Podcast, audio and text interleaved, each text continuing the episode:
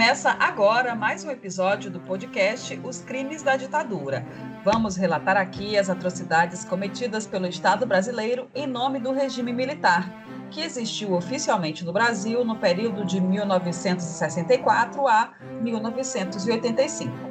Todos os fatos aqui expostos são de domínio público e registrados nos livros de história. Usamos como fonte de pesquisa documentos produzidos posteriormente pelo próprio governo brasileiro, como os três volumes do relatório final da Comissão Nacional da Verdade, que investigou os crimes da ditadura a partir de 2012. Também consultamos documentos do Arquivo Nacional, além de reportagens e matérias garimpadas no acervo dos veículos de imprensa da época e o dossiê dos mortos e desaparecidos políticos produzido pela Comissão de Familiares familiares das vítimas.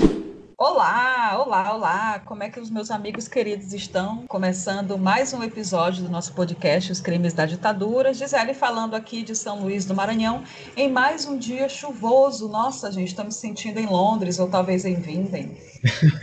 em Vinden. Cada, cada raio é um portal que abre e vou dizer para vocês. Só na, na, semana passada, durante 10 horas de chuva, foram 620 raios. Então vocês imaginam aí a quantidade. Que tocaram o chão, tá? Só os que tocaram o chão, que os que não tocam o chão a gente não contabiliza. É Edson falando de São Luís, a cidade mais magnética do mundo.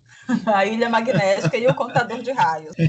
Legal. Olá, olá, aqui é Alan falando de Fortaleza, sem esses raios todos, ainda bem, porque não suporto, não tenho estrutura para raios e trovões. Morro de medo. Olá, meu povo, aqui é Jubes, falando do Rio de Janeiro. Aqui, como sempre, aquele calor, né, bem sufocante, as pessoas na rua transitando sem máscara. O pessoal sai para pegar o arzinho lá fora com a desculpa de que ele tá quente dentro de casa, mas não bota máscara, não leva álcool. O pessoal não tá nem para nada. É, e tá complicado a gente viver e conviver com essas pessoas, né? Porque os números da pandemia estão totalmente descontrolados praticamente em todo o Brasil, né? Mas, gente, é, o que eu queria destacar nessa quinzena que a gente viveu, né? É, é, diz respeito à pandemia, né? Que é uma notícia que, que cabe muito a mim, ao Ed, que estamos aqui no Maranhão, e o nosso governador comunista, no nosso país comunista Maranhão, comprou uma vacina comunista, né? Que foi a vacina lá da Rússia, Sputnik 5. Ele comprou 4 milhões e meio de doses, né?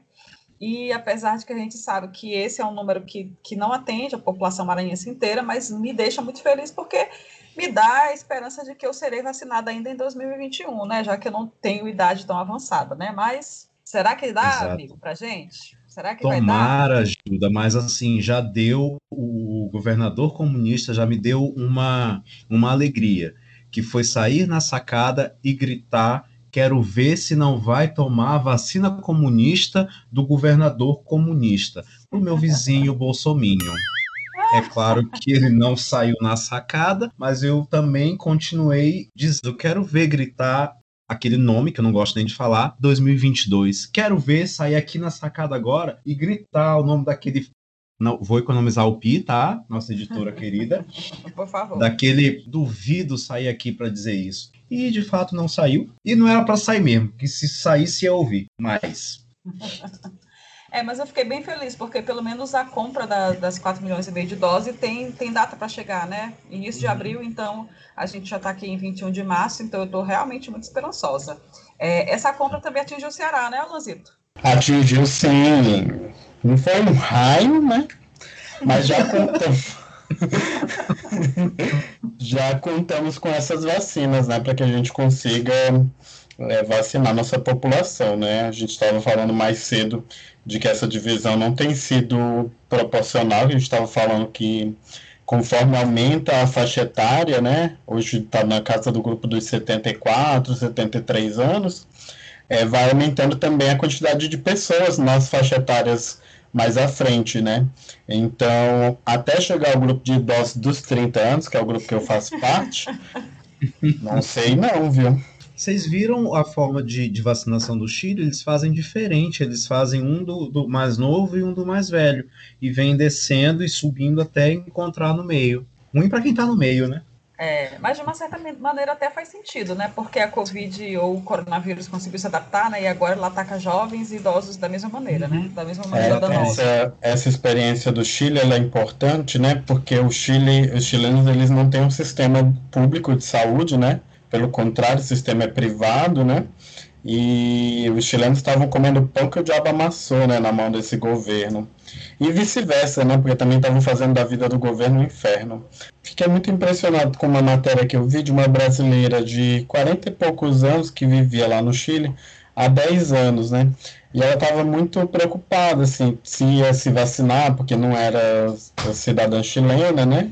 Como que ia se dar essa questão da vacinação dela. Aí ela ficou com esse receio de, quando chegar na vacinação, não ser bem recebida. E ela disse que foi super tranquilo vacinar. Não, você está dentro da faixa etária que a gente está vacinando e tal. E aí ela ficou muito arrasada de, tipo, com 40 anos ela está sendo vacinada e os pais dela que vivem no Brasil, que, que já têm uma idade mais avançada, ainda não tinham sido vacinados, né? E isso, de fato, é, é horrível de, de se ver, né? De ter vacina para você e não ter para seus pais, porque você está num, num país que levou mais a sério essa questão toda.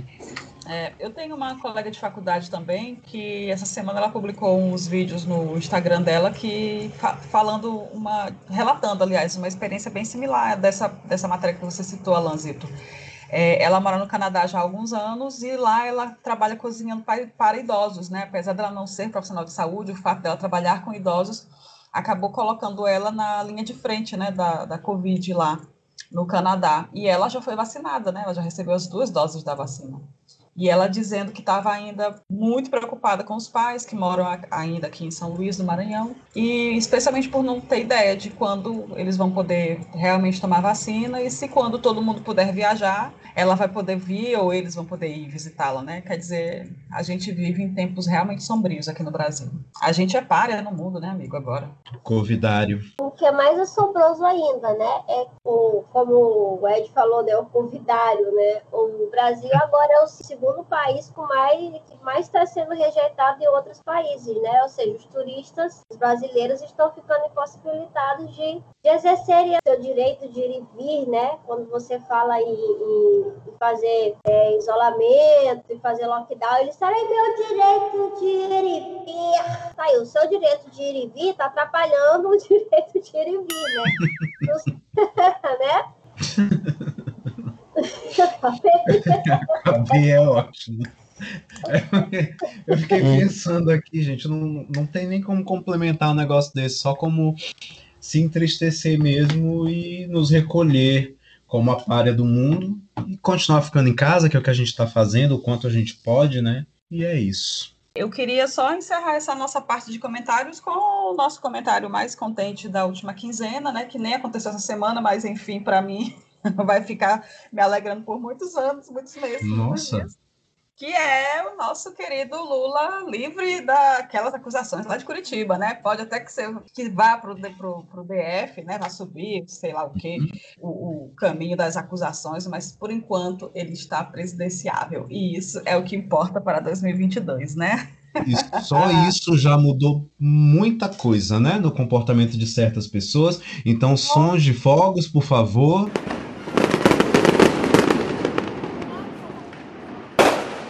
Gente usando máscara agora em aglomeração. Uhum, né? Vacina. Nossa, Lula devia fazer três discursos por dia, porque aí o, o Brasil estava. É para ter soltado ele ano passado. Oh, rapaz. Se Lula fizesse mais um discurso, no dia seguinte o Bolsonaro estava com a camisetinha Defenda o SUS. Boa. Não, gente, a gente, eu vi uma coisa que eu ainda não tinha visto. Me perdoe os telespectadores, né? Se eu estiver falando mentira, que há muito tempo eu não assisto canal aberto. Sou a menina da Sky, eu não assisto canal aberto, mas eu estava, porventura, no canal aberto, né? Eu sou. É, eu vi uma propaganda do governo falando sobre vacina, sobre cuidados. Eu digo, uai, eu não lembro de estar vendo isso um ano atrás, não. Eu não lembro de estar vendo propaganda. Na verdade, essa propaganda institucional, ela, ela sempre teve, né? Só que o problema do governo é que a propaganda não condiz com o, o dignatário do cargo, né? Porque a propaganda diz uma coisa e ele vai lá e diz outra naquele cercadinho dele. Então, meio que conflita, né? Uma coisa com outra. Mas enfim, vamos terminar com o nosso Lula lindo nessa sessão de comentários de hoje. Lula Mas lindo uma... e Lula livre. Lula ladrão roubou meu coração para sempre. Para sempre. Meu coração foi roubado também. então vamos partir para o nosso episódio 17. Nossa, 17. Vamos lá. Já tinha dado minha opinião que tinha que pular este episódio. Então era pra, era para ser o quê? Episódio 18? Não, episódio 16.1. É, faz sentido. 16,5. Episódio 16,5, né? Beleza, Vamos nessa. vamos lá. Atendendo aos pedidos do nosso querido Alanzito, episódio 16,5. A guerrilha do Caparaó ou resistência a qualquer custo. No episódio anterior, apresentamos um dos relatos mais emblemáticos sobre a violência e a tortura institucionalizada pela ditadura militar com o caso das mãos amarradas, episódio da história jurídica brasileira que chegou a ser tombado como patrimônio da humanidade pela ONU por ser um exemplo do que os governos não devem fazer durante um processo. No episódio de hoje, vamos conhecer a segunda tentativa armada de resistência ao regime militar durante o período, a guerrilha do Caparaó, além de conhecer mais uma vítima dos crimes da ditadura, o operário metalúrgico que virou guerrilheiro, Milton Soares de Castro. Vamos aos fatos. Para começar a contar a história da guerrilha do Caparaó, precisamos fazer um retorno ao ano de 65, quando houve a primeira tentativa armada para derrubar o regime militar. A Guerrilha de Três Passos, uma iniciativa que reuniu ex-militares expulsos ou caçados das Forças Armadas por não concordarem com a ditadura ou porque faziam parte de movimentos políticos contrários aos interesses do alto comando militar. Nós relatamos tudo sobre a guerrilha de Três Passos no nosso episódio 13. Se você está começando a acompanhar a gente desse episódio, dá uma recuadazinha lá, vamos dar uma no nosso episódio 13. Isso mesmo. E fazendo um paralelo entre as guerrilhas, as duas insurgências foram levadas a cabo por militares expurgados das Forças Armadas após o golpe de 64. De acordo com o volume 2 do relatório final da Comissão Nacional da Verdade, nada menos que 6.591 militares, entre oficiais e praças do Exército, Marinha e Aeronáutica, foram duramente perseguidos e punidos pela ditadura. A guerrilha de Três Passos foi organizada por um grupo que intitulou-se como MR-26, ou Movimento Revolucionário 26 de Março. O grupo deu os primeiros passos em direção à guerrilha a partir do Uruguai, onde o presidente deposto, João Goulart, e o ex-governador gaúcho e deputado federal caçado pela ditadura, Leonel Brizola, estavam em exílio político. Houve controvérsias históricas sobre a liderança de Brizola junto ao MR-26 e a guerrilha de Três Passos, e a primeira tentativa armada de derrubar o governo militar acabou frustrada e seus participantes foram presos e torturados. Apesar disso, Brizola já havia percebido que os ex-militares eram um grupo numeroso e que se mostrava disposto a organizar uma resistência armada e organizada contra a ditadura. Foi assim que nasceu o MNR, Movimento Nacional Revolucionário, que passou a ser financiado pelo governo cubano, que já vivia sua experiência comunista desde 1959. A aproximação entre o MNR e Cuba se deu pelo intermédio de Brizola e do deputado federal caçado pela ditadura, Neiva Moreira, que negociaram com Fidel Castro o apoio ao grupo que tentava derrubar a ditadura no Brasil.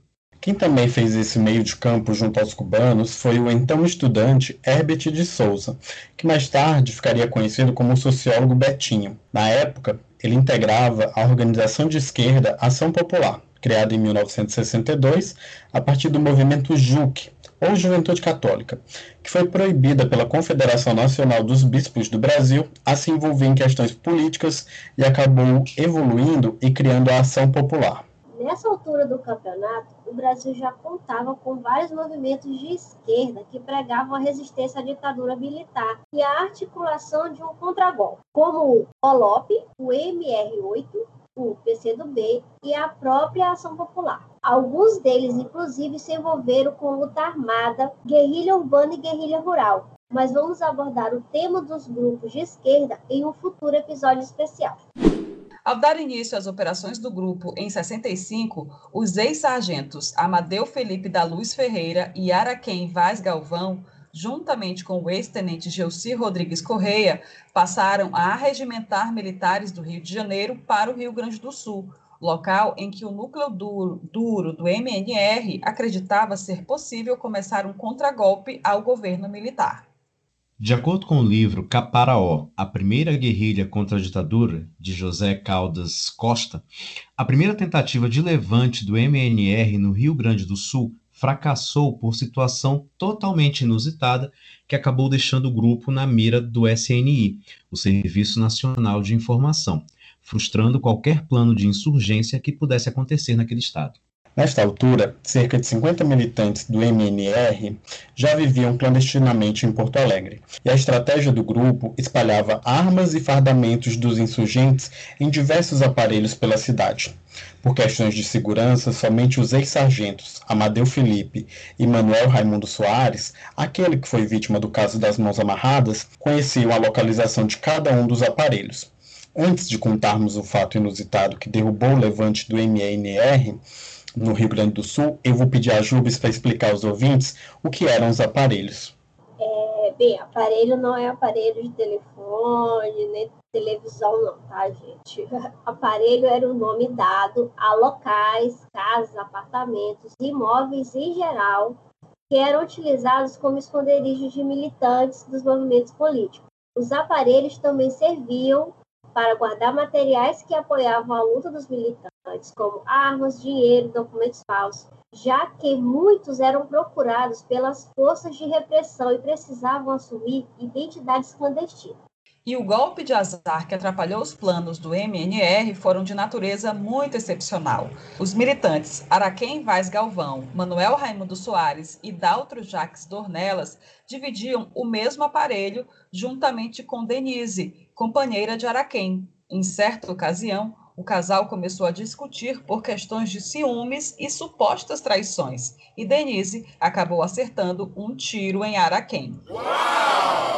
Muito ferido, Araquém foi levado de táxi ao pronto-socorro e os policiais não acreditaram na versão apresentada pela vítima, o que os levou a invadir o aparelho e estourar o esconderijo antes que ele fosse desocupado pelo MNR.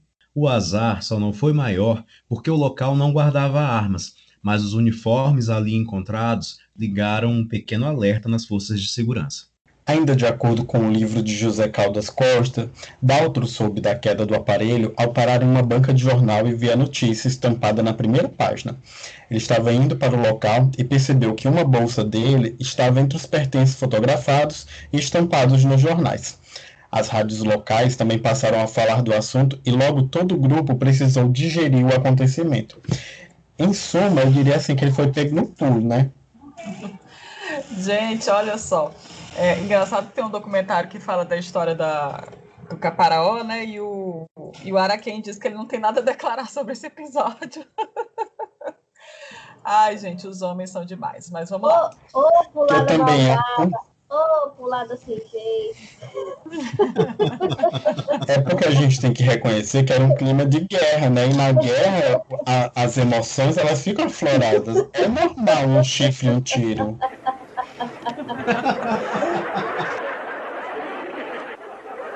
Agora, tá engraçado, engraçado não, curioso é que muitos desses, dos guerrilheiros eles eram muito comprometidos com a causa, né? Então, é a primeira vez que eu ouço que um militante é, morava com uma, com uma esposa, né? Embora depois, com o tempo, né, que foi passando tudo isso, e as mulheres começaram também a entrar no movimento é, de resistência à ditadura, muitos acabaram casando, né? Porque eles tinham ainda esse pensamento pequeno burguês, conservador, de que precisavam casar para sa sair de casa ou para viver juntos, né? Mas até esse período aí eram só homens, né, que, que estavam nessa luta. Mas eu achei muito curiosa essa história e realmente é um fato inusitado.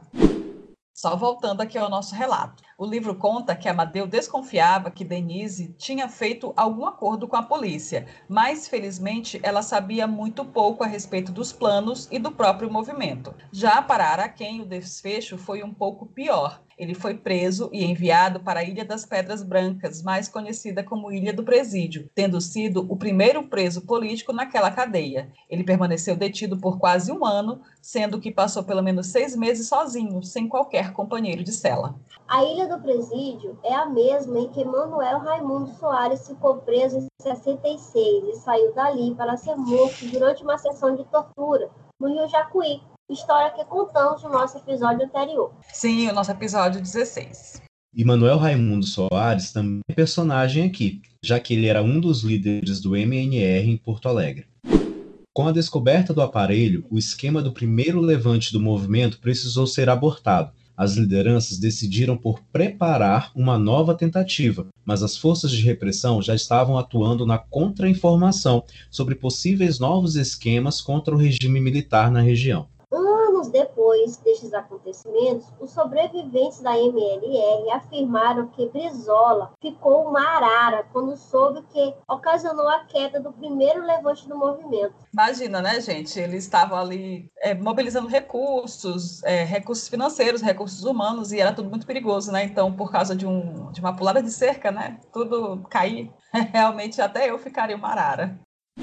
Na segunda tentativa de ação, o plano buscava tomar quartéis e regimentos no Rio Grande do Sul. Isso porque, supostamente, havia um grande apoio entre os militares da Ativa ao MNR e à figura de Brizola. Mas um dia antes da explosão do Levante, mais um fato inusitado atrapalhou os planos do grupo. Dessa vez, um capitão da Brigada Militar entrou em pânico com a proximidade da ação.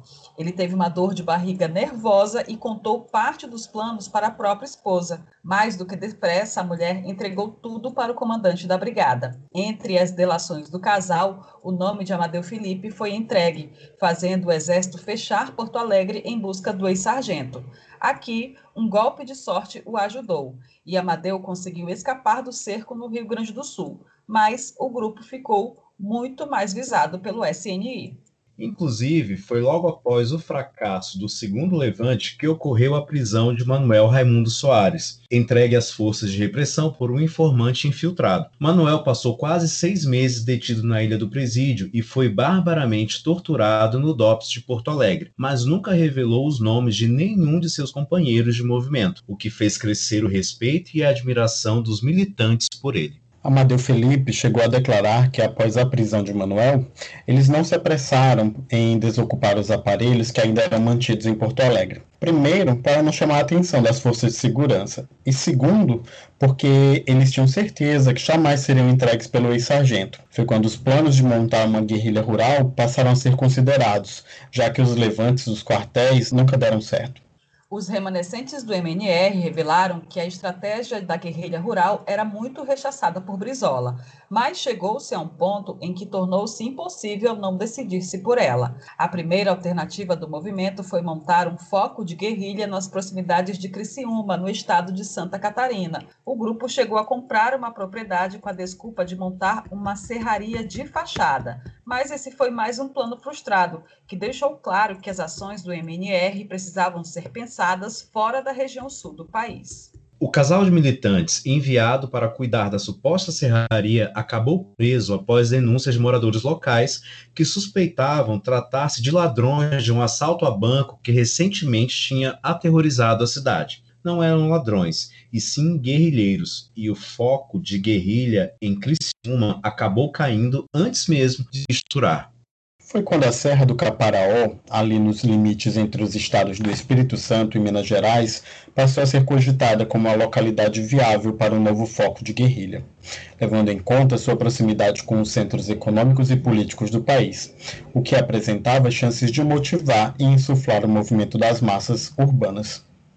Além dessa suposta proximidade dos centros políticos, a Serra do Caparaó também apresentava as condições técnicas que se adequavam à guerrilha rural pregada pelo foquismo, que é uma teoria revolucionária inspirada por Che Guevara e foi desenvolvida pelo filósofo francês Régis Debray e amplamente adotada pelos grupos armados de esquerda na década de 60. Ela consistia basicamente em criar focos de revolução no mundo, como tática para enfraquecer o imperialismo, partindo da premissa de que a criação de múltiplos focos de guerrilha rural dificultaria a ação repressora por parte das forças armadas de qualquer governo em qualquer lugar do mundo. E o que a região do Caparaó oferecia aos guerrilheiros? Primeiro, que era uma serra, com acidentes geográficos propícios de difícil acesso, favorável à defesa armada e esconderijos naturais que facilitavam a ação. Além disso, tinha localização geográfica excepcionalmente estratégica, distante apenas 264 quilômetros de Vitória, a capital capixaba, e a 340 quilômetros de Belo Horizonte, capital mineira, sendo rodeada por rodovias como as BR-101 e a 262, que permitiriam a chegada de provisões ao grupo, e mais uma estação ferroviária ainda ativa no município de Espera Feliz, que ficava ali no entorno. A proximidade com o Rio de Janeiro também era um ponto de relevância, pois permitiria comunicação com o núcleo de apoio urbano que ficava na então capital do estado da Guanabara. É na Serra do Caparaó que fica também o Pico da Bandeira, que até os anos 60 era o cume mais alto conhecido no Brasil, com seus quase 2.900 metros de altura. O pico recebeu esse nome por ordem do imperador Pedro II, após o próprio mandar instalar uma bandeira do império no local. 17 pessoas estiveram no foco da Serra do Caparaó. Eram eles os ex-sargentos do Exército Amadeu Felipe, Araquém Vaz e Daltro Dornelas, já citados nesse episódio, mais José Carlos Bertoncelos, Pedro Espinosa e o subtenente Gelsi Correia. Também estavam os marinheiros Amaranto Rodrigues Moreira, Avelino Capitani, João Jerônimo da Silva, Cabo Jorge José da Silva e o sargento Edival Augusto Melo. Havia um representante da aeronáutica, o sargento Josué Gonçalves Cerejo, e cinco civis, Milton Soares de Castro, Valde Souza, Alfredo Neri Paiva, Gregório Mendonça e Hermes Machado Neto. No apoio urbano, no Rio de Janeiro, tinham mais civis. O professor Baiá de Maria Boatô, Amadeu de Almeida e Edson José de Souza, e também mais militares. O capitão do Exército Juarez Alberto Moreira, o subtenente Tamar Maximiano Gomes, o sargento Dirceu Jaques Dornelas e o sargento Deodato Fabrício Batista. No município próximo de Guaçuí, foi instalado um armazém, administrado pelos civis Afonso Vec Dornelas e seu filho Luiz Carlos Dornelas. E na cúpula do Uruguai, em Montevidéu, estavam Brizola, Neiva Moreira, o professor Paulo Schilling, Max da Costa Santos e o coronel Dagoberto. Em junho de 66, teve início o deslocamento de guerrilheiros para a região do Caparaó. Antes da saída definitiva para o local escolhido para a guerrilha, eles passaram cerca de três meses fazendo um reconhecimento do terreno, instalados no Sítio das Cabras, uma propriedade rural abandonada que ficava bem no sopé da serra. A ação teve início com Valde Souza, civil que assumiu o codinome Camilo, sob a desculpa de criar cabras, daí o nome do sítio ocupado. Ao fazer contato com os moradores locais, ele se apresentou como Pedro, comprava cabritos nas pequenas propriedades e era muito bem visto pelos moradores mais antigos por ser um bom pagador e sempre tentar fazer amizade com os locais numa pequena venda que tinha por ali. Apesar de bem visto, o seu Pedro era um ponto muito fora da curva naquela região. De acordo com a pesquisadora Dinorá Lopes Rumbim Almeida, em sua dissertação de mestrado em História Social das Relações Políticas pela Universidade Federal do Espírito Santo, ele chamava a atenção dos moradores desde seu porte físico, descrevendo como, abre aspas, um senhor de idade já, parecendo um tipo alemão, claro, bem claro, mais velho, fecha aspas. Ele comprava os cabritos e dizia que os criava na montanha, e os moradores se espantaram realmente ao vê-lo seguir pela serra com os cabritos. Foi durante a preparação do grupo para subir a serra, em definitivo, que os guerrilheiros ouviram pelo rádio a notícia da morte do sargento Manuel Raimundo Soares em Porto Alegre, o que os abalou em muitos níveis, já que o companheiro era visto como um líder nato, obstinado, culto e que estaria naquele desafio da guerrilha com eles caso não tivesse sido preso. Alguns guerrilheiros chegaram a entrar com mais gana no plano somente para homenagear a memória de Manuel Raimundo. Aos poucos, eles foram montando uma estrutura no Caparaó, com alimentos, armas e munições. O esquema do transporte de armas era complexo. Todo o armamento estava no Rio Grande do Sul para usar nos levantes que fracassaram em Porto Alegre. De lá, intermediários o levavam até uma casa na Penha, bairro da zona norte do Rio de Janeiro, onde eram recebidos por Araquém, que coordenava o restante da logística tudo passou a ser enviado de ônibus, trem, jipe ou kombi para o Caparaó, indo com os guerrilheiros que se deslocavam para lá ou levadas pelo civil Edson José de Souza, que usava o trabalho de promotor de vendas da Kellogg's como fachada. A pessoa achava que ia receber sucrilhos, né? Recebia uma arma. Bom dia com Kellogg's. Para quem não lembra, esse era o slogan da Kellogg's na década de 80. Meu Deus, eu fui muito longe. Vocês estão entregando a idade, viu? Não precisava. Morri! Num período de três meses, cerca de duas toneladas e meia de armamentos e 100 quilos de dinamite chegaram à Serra do Caparaó. Estudiosos acreditam que todo este armamento nunca chegou a ser utilizado pelo grupo e muito disso ainda está enterrado, escondido em depósitos até hoje desconhecidos já que não havia mapas destes locais por questões de segurança. Tudo era guardado na memória dos guerrilheiros. Olha aí a minha possibilidade de obter a minha metralhadora giratória. Vou botar aqui na minha janela. Vou já lá começar a caçar esses negócios enterrados. em setembro de 2019, um grupo de moradores nas proximidades do antigo sítio das Cabras, que ficava no distrito de São João do Príncipe, município de Iaúna, no Espírito Santo, encontrou uma toca com 1.200 metros de profundidade, onde acredita-se que os guerrilheiros esconderam alimentos, medicamentos, munição e armas. Isso há 55 anos atrás. É, a TV Gazeta, lá do Espírito Santo, fez uma reportagem muito boa sobre a descoberta dos moradores. Eu assisti ela por esses dias. E eles se mostram muito orgulhosos de estarem próximos de um episódio tão curioso da história do Brasil. Antes da pandemia, eles chegaram a organizar grupos com até 50 visitantes que iam ali na localidade para ver o buraco, é, onde os guerrilheiros escondiam lá essas coisas, né? E depois eles acabaram decidindo acionar o IFAM que é o Instituto do Patrimônio Histórico Nacional, para inspecionar a toca e também avaliar os objetos encontrados nela, né? Porque, claro, que tudo isso tem valor histórico, né, gente? Sobre a descoberta da toca, o escritor José Caldas Costa disse, aspas, é como uma metáfora da vida. Não adianta soterrar a história, porque algum dia alguém vai cavar e achar. A riqueza maior que está aqui é cultural e histórica, não importa se estava certo ou errado. Fecha aspas. Segundo o ex-guerrilheiro Amadeu Felipe, o objetivo da guerrilha do Caparaó era atrair a atenção do governo brasileiro e da própria população para despertar contra a ditadura militar. A tática funcionaria realizando ações de guerrilha nas cidades próximas, atacando sentinelas e chamando a atenção da imprensa para o objetivo deles, levar as forças militares até a serra, onde os guerrilheiros evitariam o confronto direto, fazendo recursos estratégicos. Eles acreditavam que, se resistissem ao cerco do exército por até dois anos, conseguiriam realizar ações políticas junto aos moradores locais e, dessa chama, incendiar uma nação inteira com o espírito da resistência, mostrando que havia pessoas dispostas a lutar contra o regime opressor e encorajar outros grupos a fazer o mesmo. Essa estratégia deles foi parecida com a estratégia dos 300, né? Sim, sim. Eu vou até, eu vou até colocar aqui um trecho do depoimento do Araquém, né, em que ele explica mais ou menos o, o que, que eles achavam que aconteceria caso eles conseguissem incendiar essa nação, né, como o Amadeu explicava. É bem interessante. Escuta só.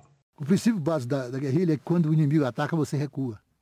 Quando ele para, você fustiga. E quando ele recua, você ataca. Esse é o princípio básico, o ABC da guerrilha de Mao Tse Tung. Aí você podia fazer incursões. E as incursões aqui teriam que ser em dois sentidos. Em direção à BR e em direção à, à Vale do Rio Doce. E criar com isso um fato político, não um fato militar. E que na cidade poderia haver outro tipo de resposta. Quer dizer, lá tem um grupo de loucos, de malucos, resistindo é muito poético e é... de muita esperança, né? Acreditar, é... poxa, se nós fizermos isso, o povo vai vir estar conosco. É, e esse se, se nós fizermos, é uma coisa tão presente na política brasileira, né? É se confiar muito no amor pelo que está fazendo, né? Mas, infelizmente, o cálculo feito pelo grupo deixou de considerar fatores importantíssimos para a estratégia pensada a região do Caparaó, nos idos de 66 e 67, era muito pobre, com uma população basicamente analfabeta ou com pouca escolaridade, alheia aos acontecimentos políticos pelos quais o país atravessava. Poucos sabiam até o nome do presidente da República, o Marechal Castelo Branco. A base da economia local era a agricultura, voltada quase exclusivamente para a plantação de café as estradas eram precárias, com meios de transporte incipientes. Não havia circulação de jornais e as notícias que chegavam ali eram por meio de escassos aparelhos de rádio que alguns donos de venda possuíam. Tudo isso contribuiu para que o povo não apoiasse a guerrilha. A mobilização popular, tão pregada pela teoria do foquismo e vista na Revolução Cubana de 59, não era uma realidade na região do Caparaó. Quando os guerrilheiros se embrenharam em definitivo nas matas, precisaram enfrentar adversidades naturais muito duras, o que incluía temperaturas baixíssimas, chuvas intensas, altitude e forte serração formada nas frias montanhas do Caparaó, que dificultaram as atividades.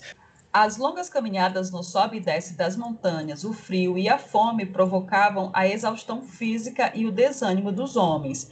E o abastecimento de alimentos foi mais um problema enfrentado por eles, que tinham como base da alimentação o fubá, frutas, mingau, leite condensado, olha aí, jubes, chocolates e enlatados mas isso demorava muito para chegar dos polos de apoio. E às vezes eles comiam coisas que faziam mal ao grupo, como batatinhas silvestres que encontravam em capoeirões da serra e serviam também como comida de ratos.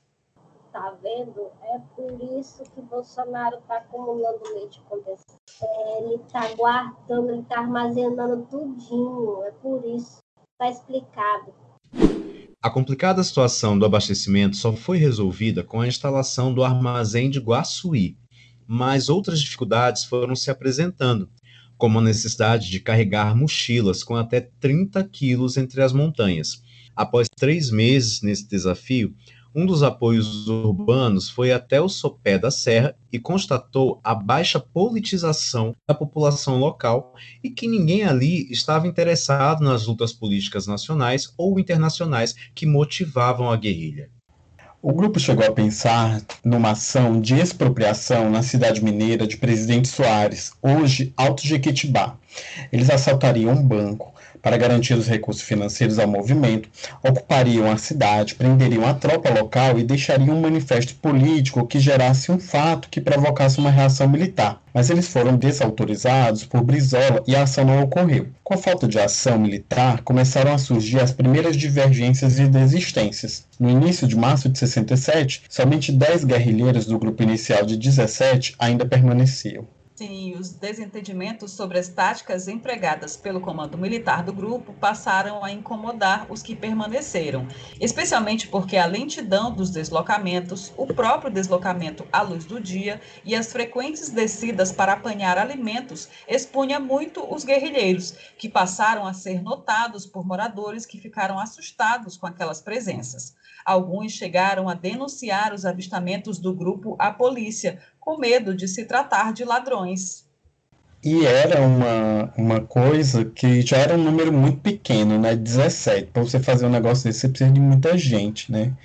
E aí tem essa desistência e tem essa coisa da população não comprar essa ideia, né? Você acaba assustando as pessoas, né?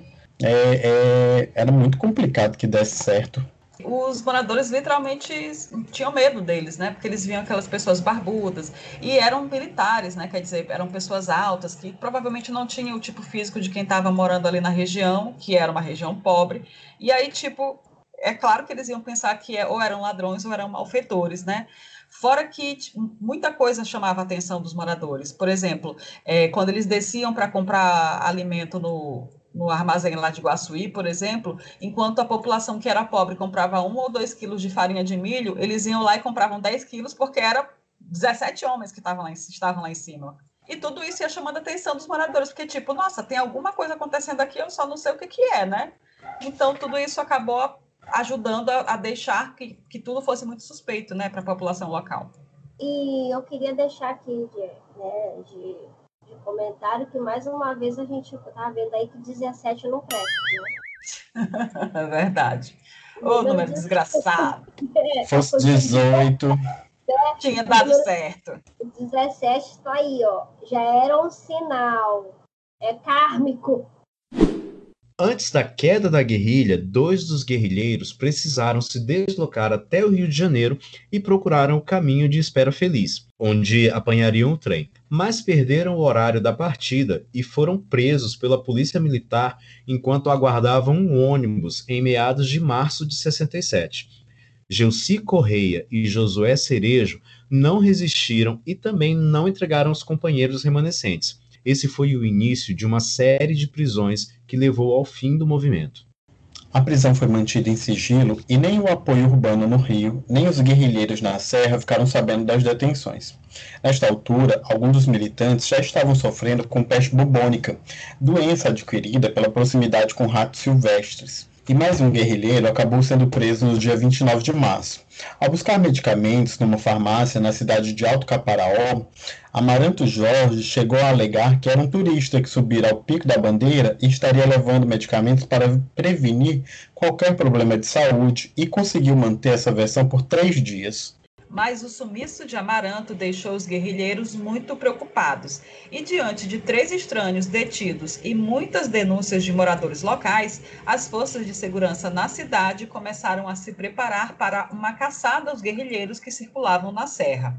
Um pelotão de 12 policiais militares de Minas subiram a montanha e, no amanhecer do dia 1 de abril de 67, estouraram o acampamento do grupo. Não houve resistência à prisão e nenhum tiro foi disparado. Morria ali o primeiro foco de resistência armada no Brasil, coincidentemente na mesma data em que o golpe de 64 completava exatos três anos.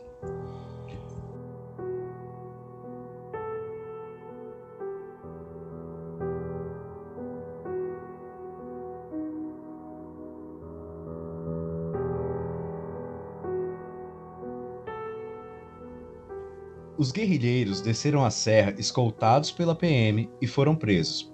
Amadeu Felipe, Araquém Vaz, Avelino Capitani, Edival Augusto, João Jerônimo, José Jorge e Milton Soares, o único civil que permaneceu na guerrilha. Posteriormente, a polícia incluiu Amaranto ao grupo preso, depois que uma acariação derrubou a falsa versão de que ele era um turista visitando a região. Mesmo após a prisão do grupo, a polícia mineira não acreditava que aqueles homens exaustos e doentes eram guerrilheiros. O próprio ministro da Guerra não acreditou quando o comandante do 11º Batalhão da PM, Jacinto do Amaral Melo, repassou a informação. Só acreditaram de fato quando verificaram suas verdadeiras identidades e ficou comprovado que eram militares expurgados das Forças Armadas. Acho que os homens estavam tão esmorecidos que disseram: hum, isso é guerrilha, é? Tem bastante foto aí da, da guerrilha, mas vamos lá. Antes da comunicação da prisão, o comandante Jacinto chamou a imprensa e mandou fotografar os guerrilheiros presos.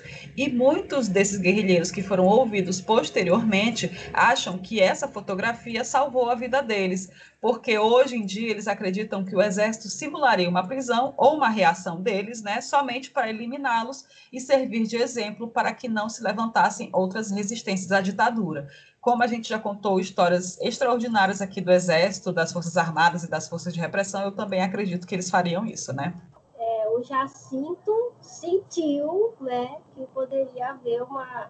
Né, o Exército poderia deturpar a situação e resolveu né, chamar a imprensa. Após a prisão de todos os guerrilheiros que ainda restavam no Caparaó, uma grande operação militar do Exército tratou de fazer o teatro da repressão mobilizando cerca de 3 mil homens para um pente fino nas montanhas, munidos de armas de grosso calibre, o envio de aviões e a realização de bombardeios intimidatórios na serra, numa busca dramática por supostos comunistas subversivos que ainda poderiam estar escondidos no alto do Caparaó.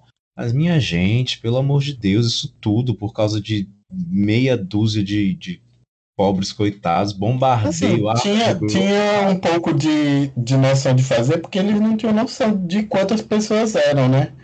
Mas foi um é. pente filho muito inútil, assim, se fosse para pegar um pior, ele não tinha pego. É, mas e na também... verdade eu acho que foi teatro mesmo, gente. É porque é isso... é, eles foram presos pela Isso. PM, entendeu? Então Isso. o exército foi lá e tipo, não, mas a gente vai prender quem tem quem tiver mais lá. Mas claro que na cariação e nos, nos interrogatórios eles sabiam que não tinha mais gente. Eles foram lá para fazer o teatro mesmo, para intimidar a população, para dar o exemplo, até porque todos os jornais do Brasil começaram a noticiar isso. E aí, tipo, nossa, a gente vai ter que dar uma resposta para a população, então vamos fazer nosso teatrinho aqui. Pronto, era isso tudo que eu ia falar. Eu posso economizar minha fala agora, Gilda, era isso mesmo.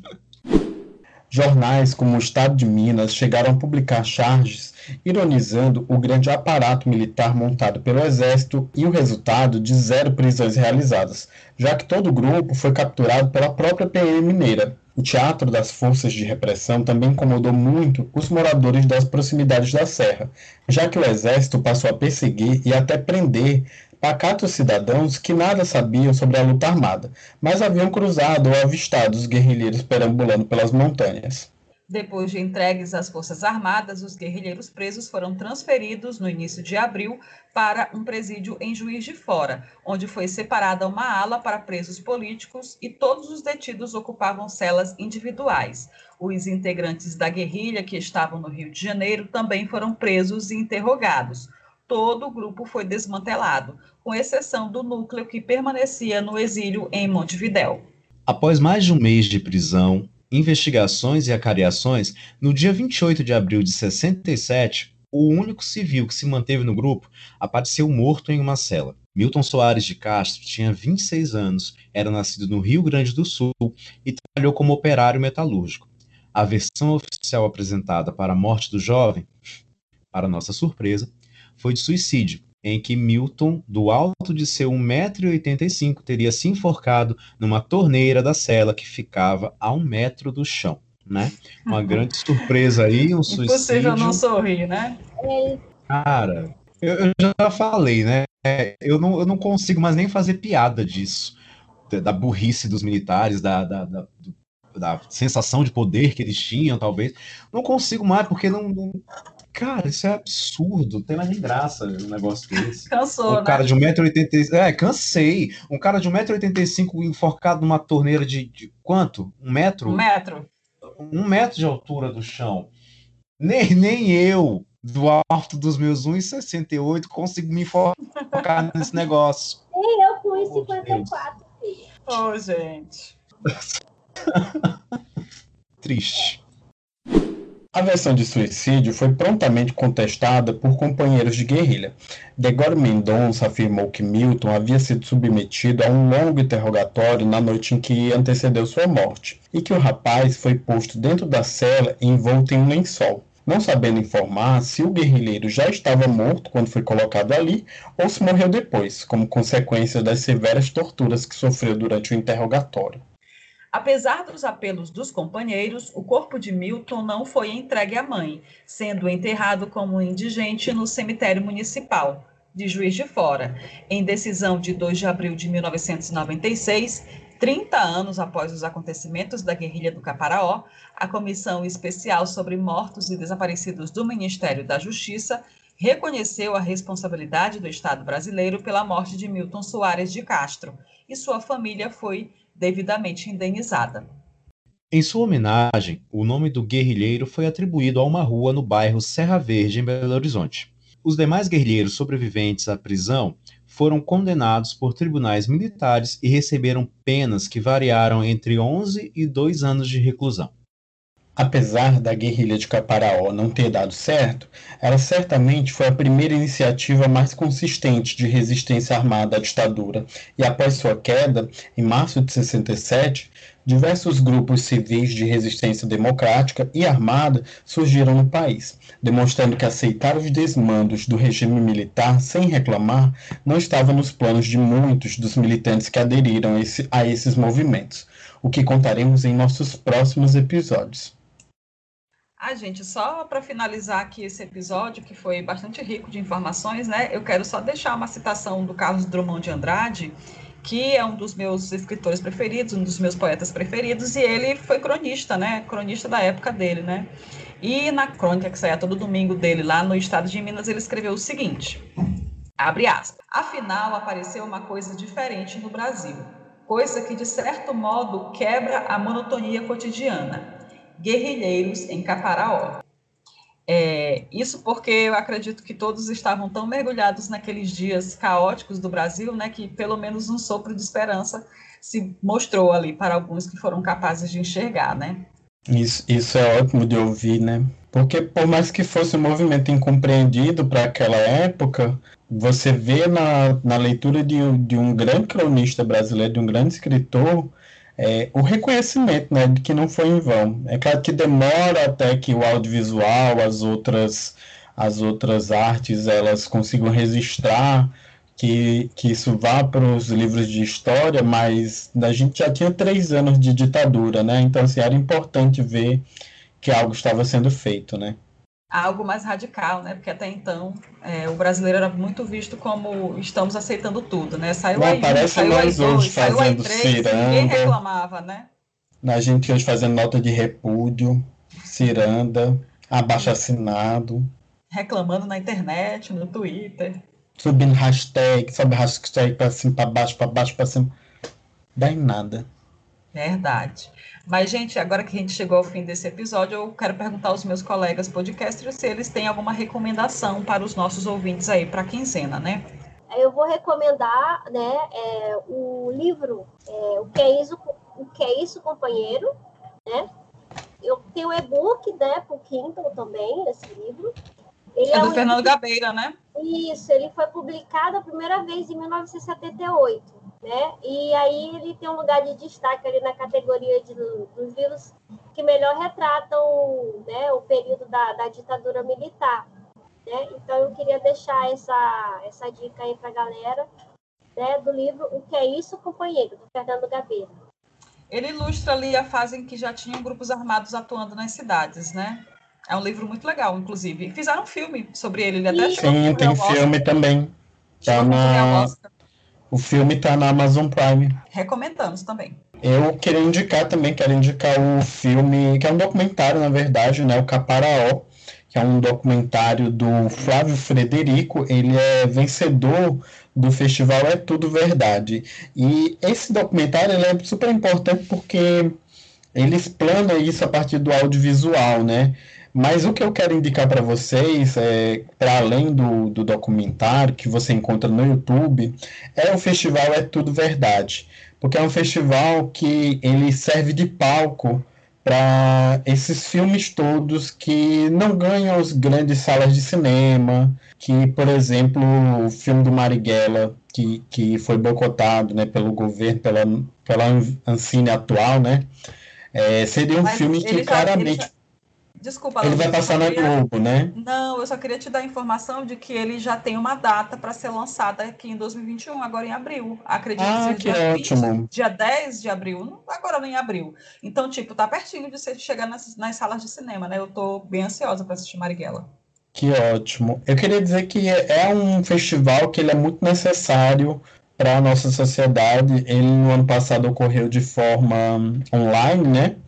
E é uma, uma experiência boa de ver os procurar os campeões, os filmes que venceram o melhor filme do ano desse festival, que você vai encontrar muita coisa boa. É, apesar de você ter indicado para além do, do documentário Caparaó, eu quero só falar um pouquinho do documentário, porque eu também assisti e ele é muito, muito interessante, assim, ele é muito bem construído. Ele vem contando a história lá desde quando eles estavam em Porto Alegre e apresenta inclusive os codinomes, né, que os guerrilheiros usavam, né, é, os codinomes, as falsas identidades que eles assumiram aí nesse período todo. E é muito interessante ver como hoje em dia, hoje em dia não, né? Porque o, esse filme foi é, lançado em 2007, né? Então, na época em que ele foi produzido, os ex-guerrilheiros ainda é, viam tudo aquilo como muito romântico, né? E tipo algo que eles fariam novamente caso fosse necessário. Alguém tem mais indicações?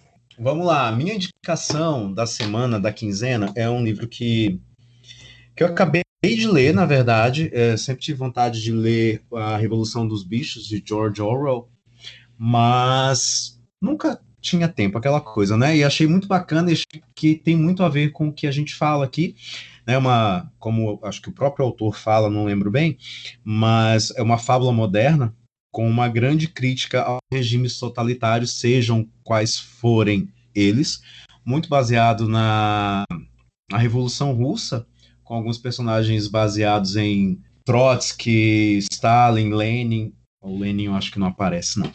Mas, enfim, leiam, é muito bacana ver a evolução de um regime que parece ser muito bom para todos e acaba sendo muito bom para alguns. É, essa é a minha indicação da semana. Eu também tenho uma indicação, gente. Eu quero indicar um livro que foi, inclusive, citado aqui nesse episódio, né? Ele foi bastante fonte desse episódio de hoje, que é o livro Caparaó, a primeira guerrilha contra a ditadura, do jornalista e escritor José Caldas Costa. Né? Ele é um, um pesquisador, ele passou 10 anos pesquisando é, a guerrilha do Caparaó, ele chegou aí em algumas localidades lá onde os guerrilheiros passaram, é, inclusive na, na, matéria lá do que a gente citou durante o episódio, a matéria da TV Gazeta sobre o buraco dos guerrilheiros que foi encontrado, né? ele chegou a visitar esse, esse buraco, essa toca encontrada pelos moradores, e ele é um cara que, que ainda se dedica muito a essa pesquisa, né? Ele, ele, ele gosta dessa pesquisa e ele está sempre escrevendo. E o livro realmente é muito rico, tem, muitas, tem muitos detalhes né, do que aconteceu a partir desses 10 anos de pesquisa que ele fez. Recomendo. É Caparaó, A Primeira Guerrilha contra a Ditadura, livro do jornalista e escritor José Caldas Costa.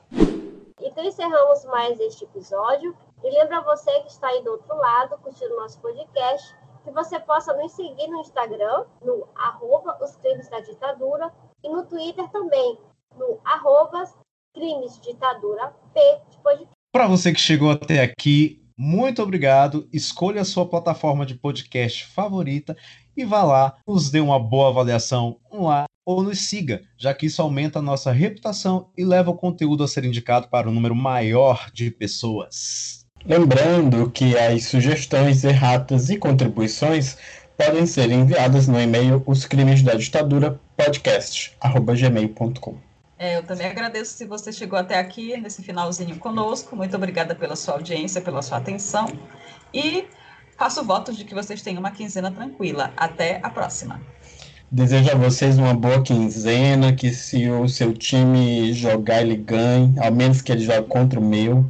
Eu desejo que você receba a vacina no seu braço, no do seu pai, no da sua mãe, nos seus avós. E muito obrigado por nos escutar até aqui. Gente, tchau. Aqui em São Luís, vamos aproveitar a chuva e na quinzena que vem eu trago a contabilidade dos raios da quinzena. Só os é que tocaram o chão. Ok. E até a próxima, né? Daqui a 15 dias. E até lá, espero já ter conseguido comprar minha metralhadora giratória. Até a próxima, gente. Beijo. Até mais, gente. Tchau. Valeu. Tchau, tchau.